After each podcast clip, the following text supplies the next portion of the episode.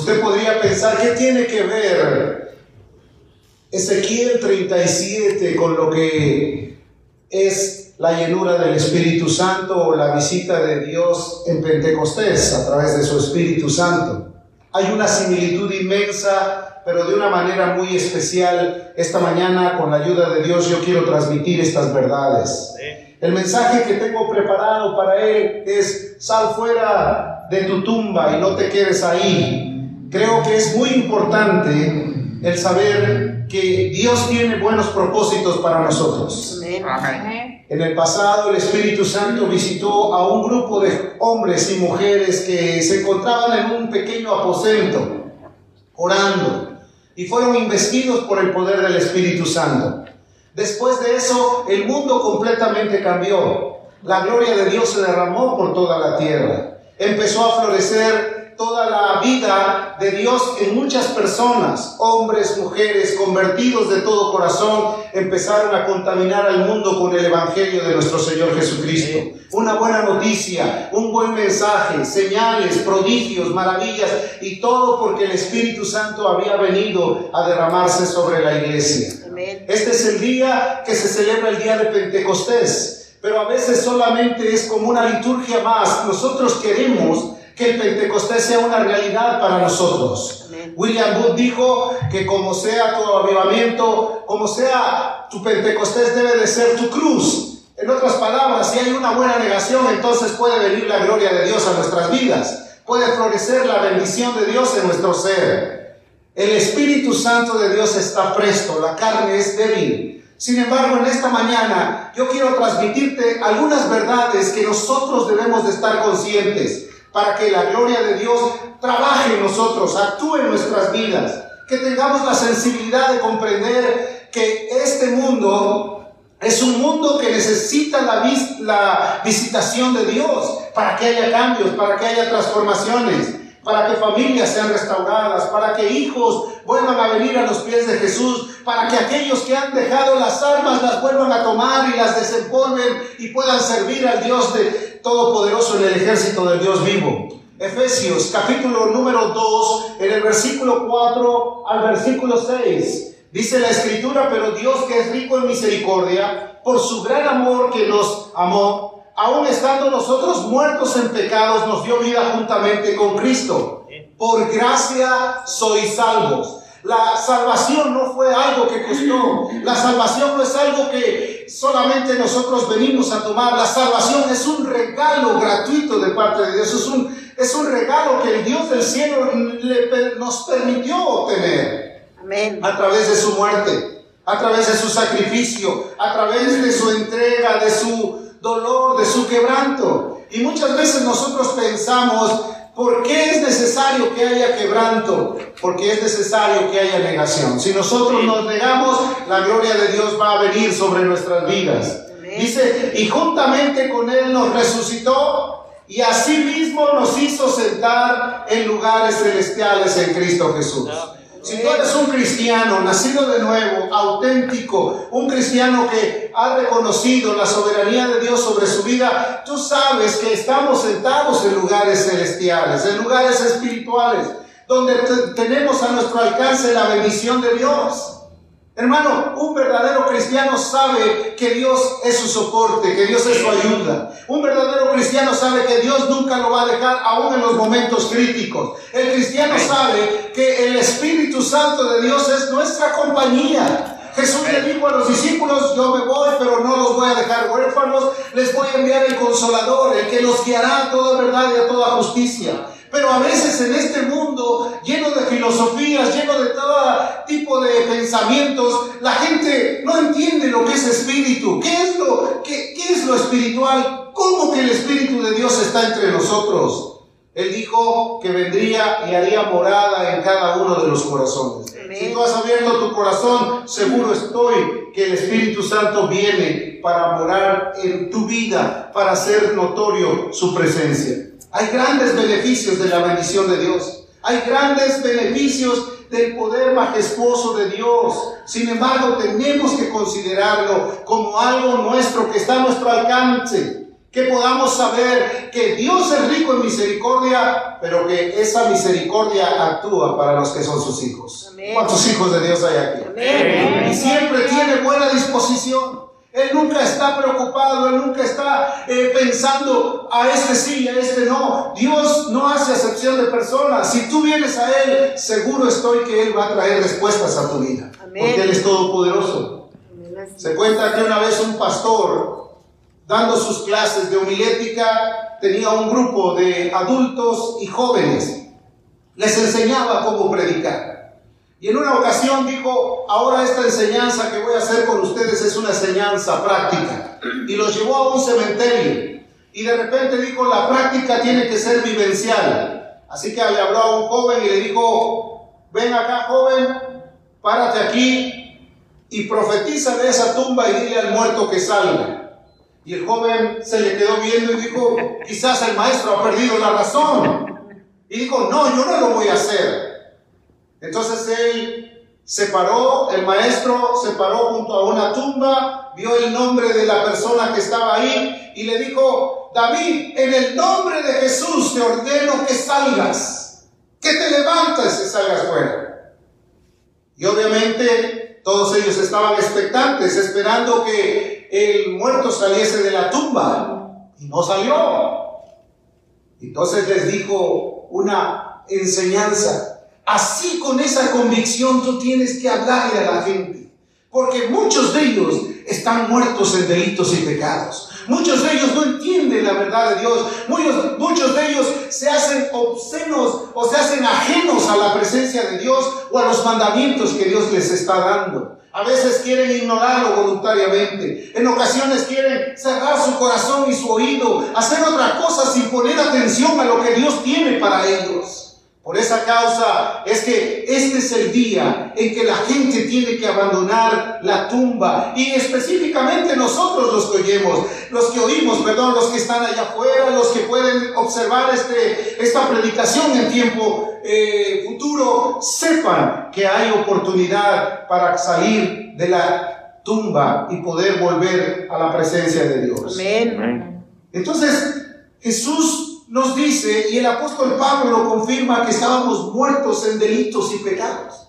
Nuestras vidas no tenían absolutamente ningún beneficio en este mundo. Éramos como aquel ser que dice que nacemos, crecemos, nos morimos y se acabó todo. Pero cuando venimos a Cristo empezamos a tener una orientación clara y precisa de lo que es la eternidad. Porque muchos anhelan mucho esta tierra, anhelan los festejos, anhelan las fiestas, anhelan todo lo que tiene que ver con alegría, con pasión momentánea. Pero el cristiano ha dejado las pasiones y los deseos y su vista está puesta en el futuro, allá en aquel lugar que Cristo ha ido a preparar para que donde Él esté nosotros también estemos. Amén. Cuando te despojas de todas esas ideas, cuando consideras que tu vida no es aquí en este mundo, sino que el Señor del cielo ha ido a preparar lugar para que donde Él esté nosotros estemos con Él para que nosotros podamos renunciar al mundo, sus pasiones y sus deseos, para que podamos comprender que necesitamos la bendición y la ayuda de Dios para poder ser alumbrados por Cristo Jesús.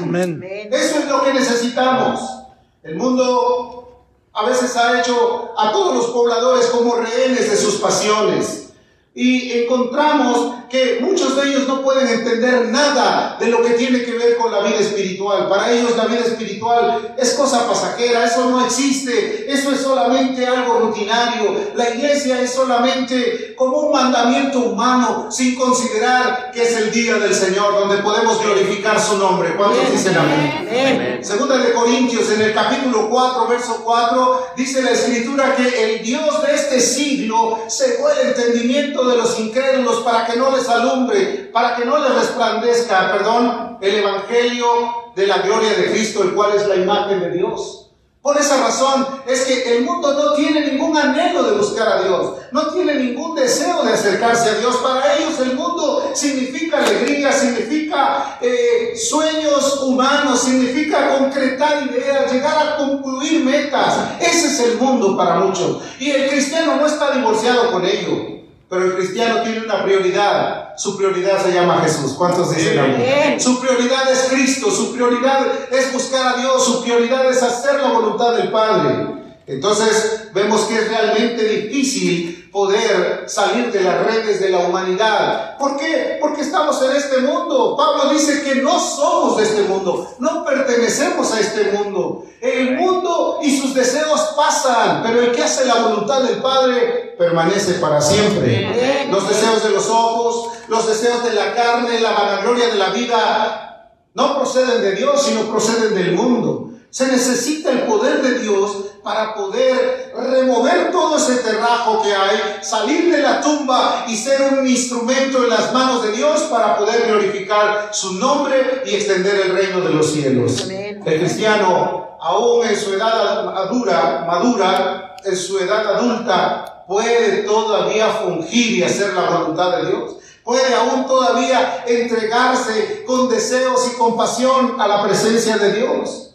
Juan capítulo 11, versículo 43 y 44, cuando Jesús llegó a Jericó y le dijeron que Lázaro había muerto, todos estaban tristes. Aún los judíos que amaban a Lázaro lloraban. Y eso hizo que Jesús entrara en una convicción y en, una, en un dolor tremendo, en una provocación de angustia. inclusive es ahí donde se lee la parte de que Jesús lloró. Jesús lloró por ver el dolor que había acerca de un hombre, porque todos amaban a Lázaro, pero posiblemente todos estaban distantes de conocer que Jesús estaba en medio de ellos, que ahí estaba el Rey de Gloria, que ahí estaba el Hacedor de milagros. Entonces dice la Escritura que habiendo dicho esto, clamó a gran voz, clamó a gran voz no está aquí, pero véanlo en su Biblia. Y dice que llamó, Lázaro, ven fuera. Amén. Y el que había muerto salió atados de las manos y los pies con vendas y el rostro envuelto en un sudario. Jesús les dijo, desatadle y dejadle ir. Quiero decirte que mucha gente que viene a Cristo a veces pasa mucho tiempo y todas sus actitudes del pasado todavía siguen con él.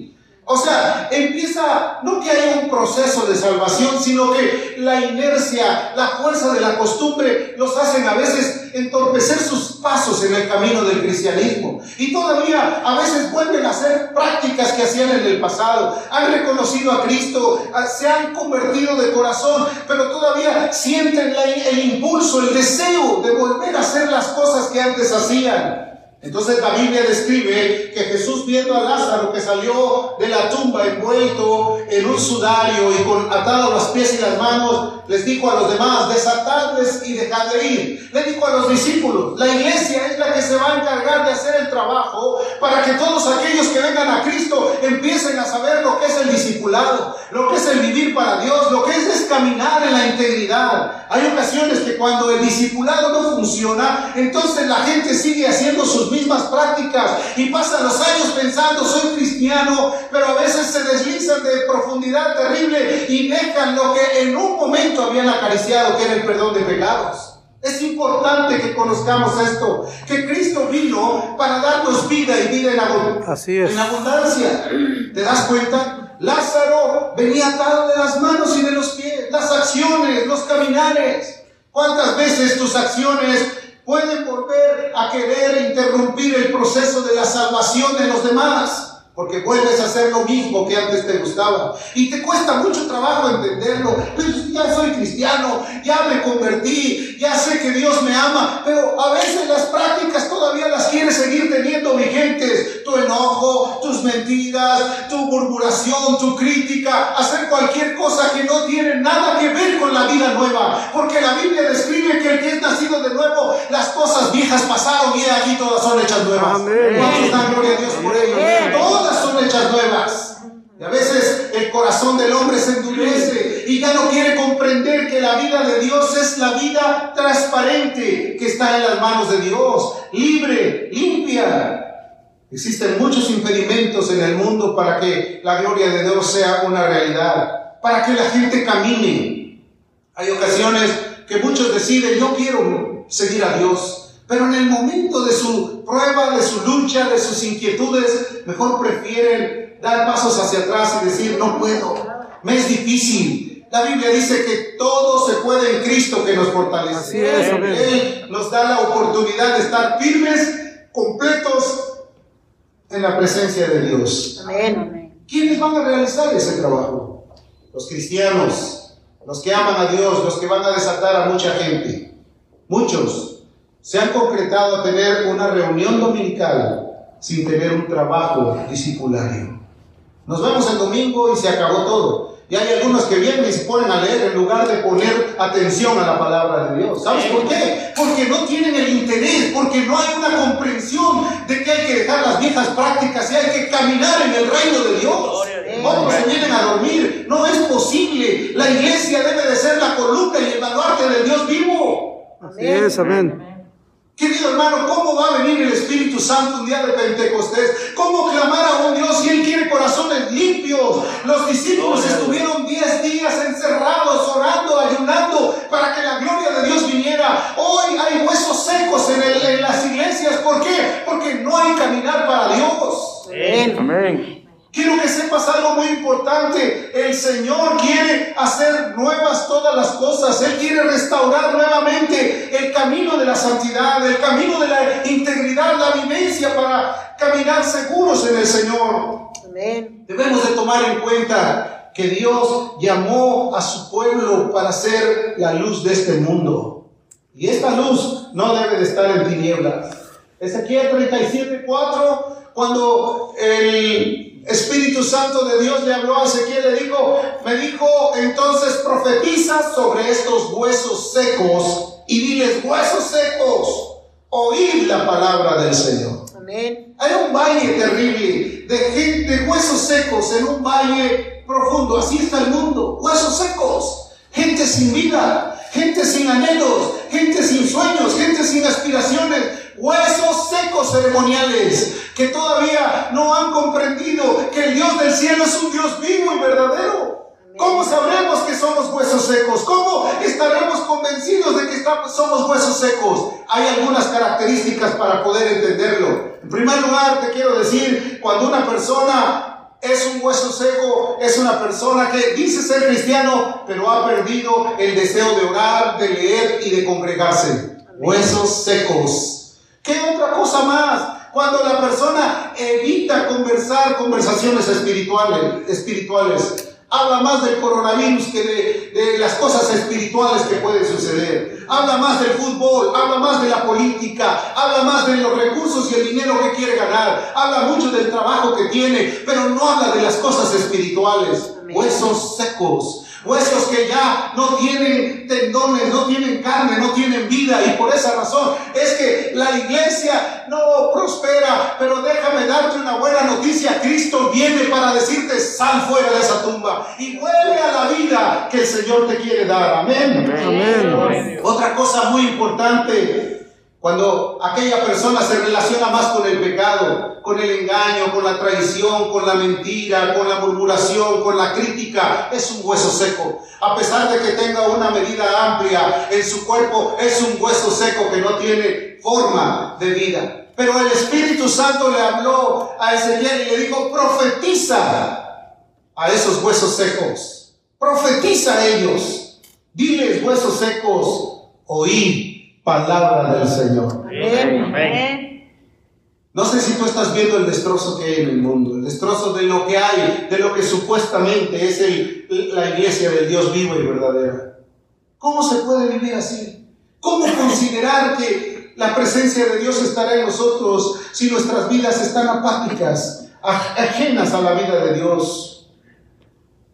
También cuando muchos se hacen conocedores de la Biblia, que dicen, no sé dónde, yo conozco la Biblia, pero ninguno de los textos que habla los aplica para su vida. Huesos secos, huesos secos solamente, nada de vida hay ahí.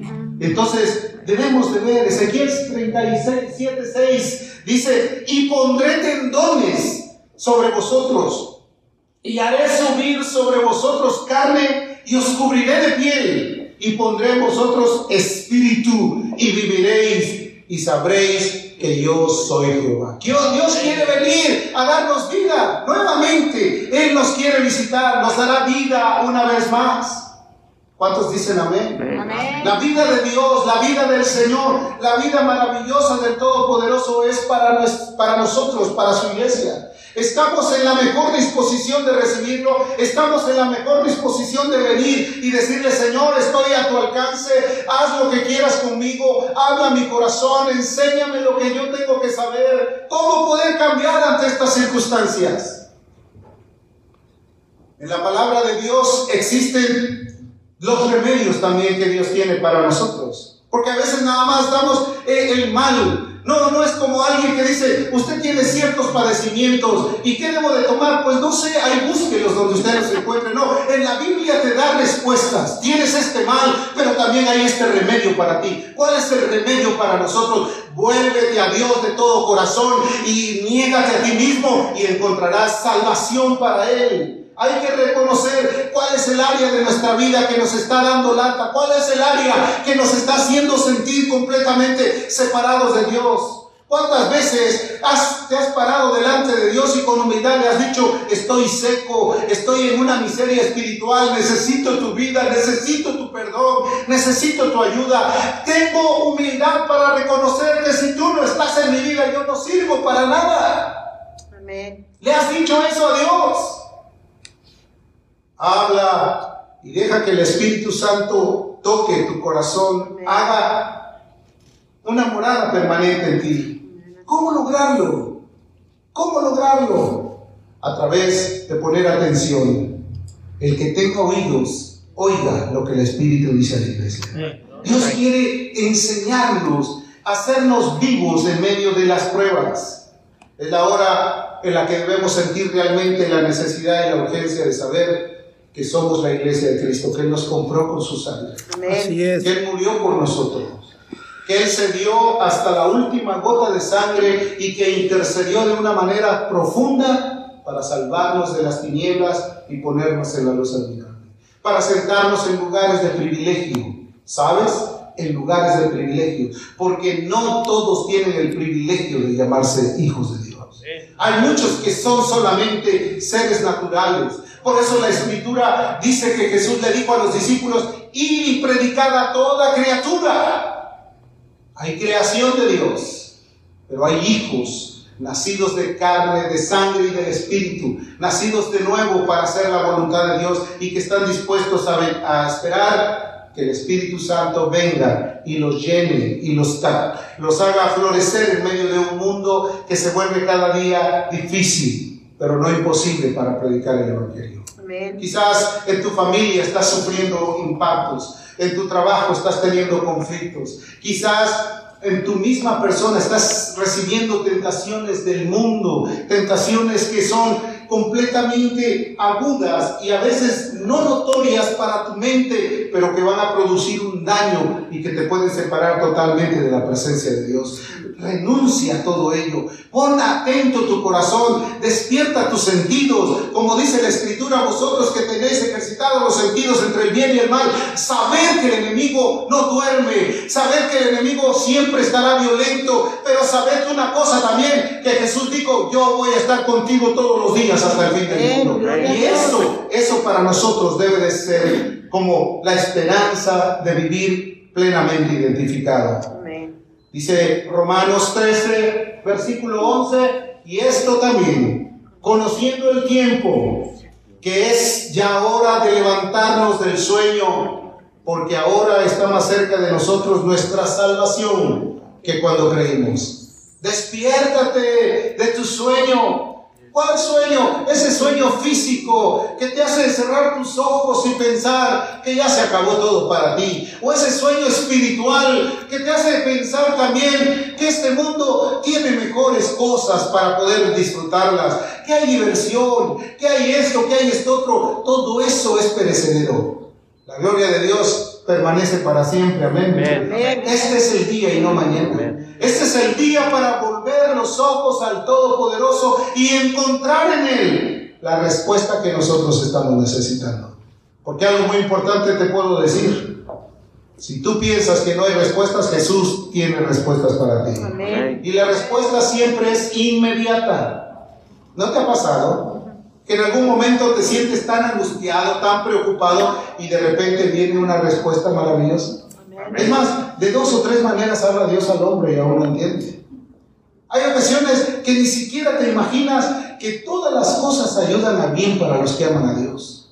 A veces piensan, pero ¿por qué me está pasando a mí? Porque Dios tiene cuidado de nosotros. Algo bueno va a salir de todo ello. Sí, quizás tu enfermedad, quizás tu necesidad económica, quizás tu aflicción familiar, quizás tus conflictos laborales, quizás todo aquello que está alrededor de ti, que marca tu entorno, eso solamente es como un precedente para hacerte ver que hay necesidad de correr a los brazos de Cristo, de humillarse bajo la poderosa mano de Dios, de tomar consejo de arriba. Amén. ¿Cuánta gente a veces va a buscar el consejo del compadre, de la madrina o de la? Yeah. Y a veces va a buscar consejos de aquella que dice saber todo, pero a la verdad vive como si no supiera nada. Entonces debemos de comprender que la palabra de Dios es la respuesta, porque la Biblia no habla de Dios, Dios habla a través de la palabra. Eso es lo importante que debes de saber. Para muchos la Biblia es el libro de recetas. Cuando tengo necesidad, entonces corro y donde caiga mi dedo, como si fuera la tabla ouija. Eso olvídate. Dios es espíritu y donde está su espíritu hay libertad. La palabra de Dios es para enseñarte, para guiarte, para exhortarte, para cambiar tu mentalidad, para hacerte sentir que tú necesitas la ayuda de Dios. A veces la gente piensa, pero ¿qué voy a hacer? Tienes que hacer lo que Dios quiere. Amén. Amén. Es tiempo de levantarnos. Es tiempo de volver a Dios. Es tiempo de buscar que la presencia de Dios vuelva a brillar en medio de la iglesia. Que el ejército de Dios vivo vuelva a caminar nuevamente haciendo la voluntad del Padre. Que haya más señales, que haya más salvaciones, que haya más gente que se congregue y que reconozca que este es el día del Señor. Y donde los justos se alegran, la Biblia dice que ahí es grande su gloria. ¿Cuántos quieren ver la gloria de Dios? Pues empieza a buscarlo con todo el corazón y yo te aseguro que en poco tiempo veremos su gloria manifestarse en medio de nuestras vidas. Amén. Efesios 5:14 dice, por lo cual dice, despiértate tú que duermes. ¿Cuántos dicen amén? Amén. Despierta el que está dormido entonces. No, no hay ninguno aquí, gracias a Dios. Despiértate tú que duermes y levántate de los muertos. Sal de tu tumba y no te quedes encerrado. Dice, y te alumbrará Cristo. ¿Quién, quién te va a alumbrar? Cristo. No la luz temporal. Cristo. Amén. Te va a hacer sabio. Te va a ayudar en el momento de la prueba. Te va a poner inspiración en tu corazón. Vas a saber que se puede vivir bajo la ayuda de Dios. Eres madre, muchas cosas vas a tener que hacer para poder educar a tus hijos. Eres hijo, te va a dar la sensibilidad para respetar a los padres. Eres esposo, vas a amar a tu mujer como el vaso más frágil. Eres la esposa, vas a ser la compañera idónea para servir al Dios vivo también. Y no te vas a negar a los llamados de Dios que tiene para tu marido y para ti también. Porque cuando Dios llama a alguien, está haciendo en conjunto el llamado para todos. Vengan a mí y beban, que yo les daré agua de vida, decía el Señor Jesús. Amén. Eso es lo que Dios quiere para nosotros. Lo cual dice, despiértate tú que duermes. Sacúdete de esa impresión. Debe de haber todos los síntomas necesarios para que el Pentecostés sea una realidad en nuestras vidas. Como sea tu cruz, va a ser tu Pentecostés. Como sea tu quebranto, como sea tu entrega, como sea tu dominio para buscar a Dios, va a ser la presencia de Dios en tu vida. Amén. ¿De qué manera quieres ser usado? ¿Cómo quieres que Dios actúe en tu corazón? De la manera en tu negación va a ser la gloria de Dios. A veces queremos que místicamente suceda un milagro cuando ni siquiera hemos buscado el rostro de Dios. A veces pensamos que nada más porque decimos ser cristianos, Dios tiene el derecho o la obligación de ayudarnos. No, es cuando tú lo buscas de todo corazón, es cuando tú te entregas, es cuando tú reconoces que la ayuda de Dios solamente proviene de ahí Amén. Y no de los métodos humanos. Los métodos humanos fallan. Las estructuras humanas siempre se quiebran, pero lo de Dios permanece para siempre. Amén. Dale un aplauso a Cristo el Señor.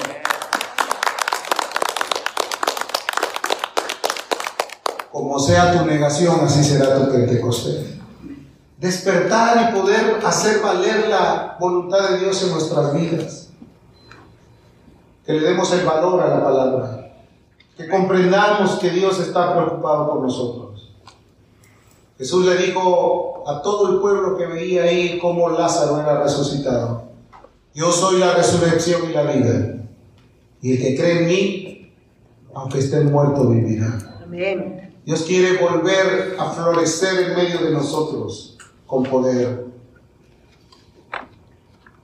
El Espíritu de Dios le habló a Ezequiel y le dijo, profetiza contra esos huesos.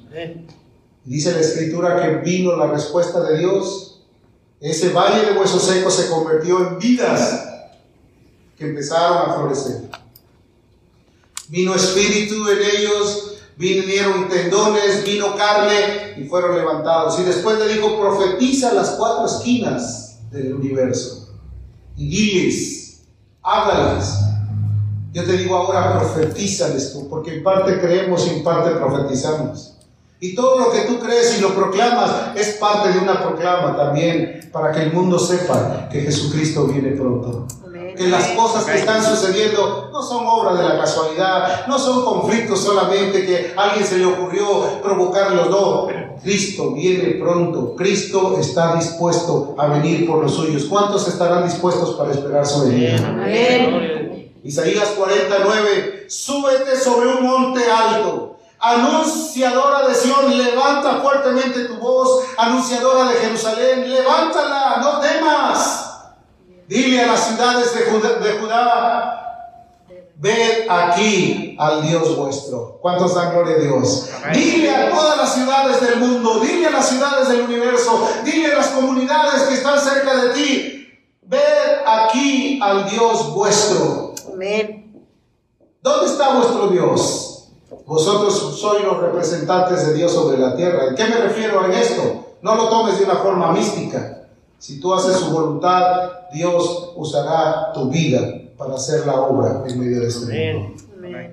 Con valor, con convicción, dile a la humanidad, ven aquí el Dios vuestro.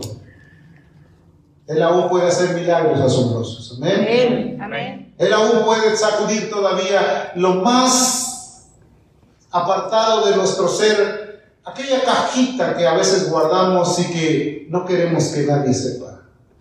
Aquellas cosas íntimas que haces en secreto y que en público van a ser anunciadas. Aquellas cosas que dices nadie se va a enterar, lo que hagas en secreto será publicado desde las azoteas. Aquellas cosas que dices, esto me lo guardo para mí mismo. Dice la escritura que no hay cosa creada que no esté desnudo ante su presencia a quien demos cuentas. Todo aquello tendrá que suceder en el momento en el que menos te lo imaginas. Porque Dios es el Señor de señores. Y si el Espíritu Santo ha de venir a visitarnos, debe de ser porque encuentra realmente alguien que está dispuesto a decirle, ven y lléname de ti. Con tu precioso amor, transfórmame, guíame y hazme un instrumento en tus manos. Amén. Amén. Cierra tus ojitos un momento. Y yo te voy a pedir que esta mañana, con todo mi corazón, vengas hasta acá adelante para decirle, Señor, ven, lléname de ti. Dame lo que me hace falta. No te quedes en tu lugar. Es una invitación abierta, porque sé que Dios esta mañana está aquí con nosotros. Cierra tus ojos.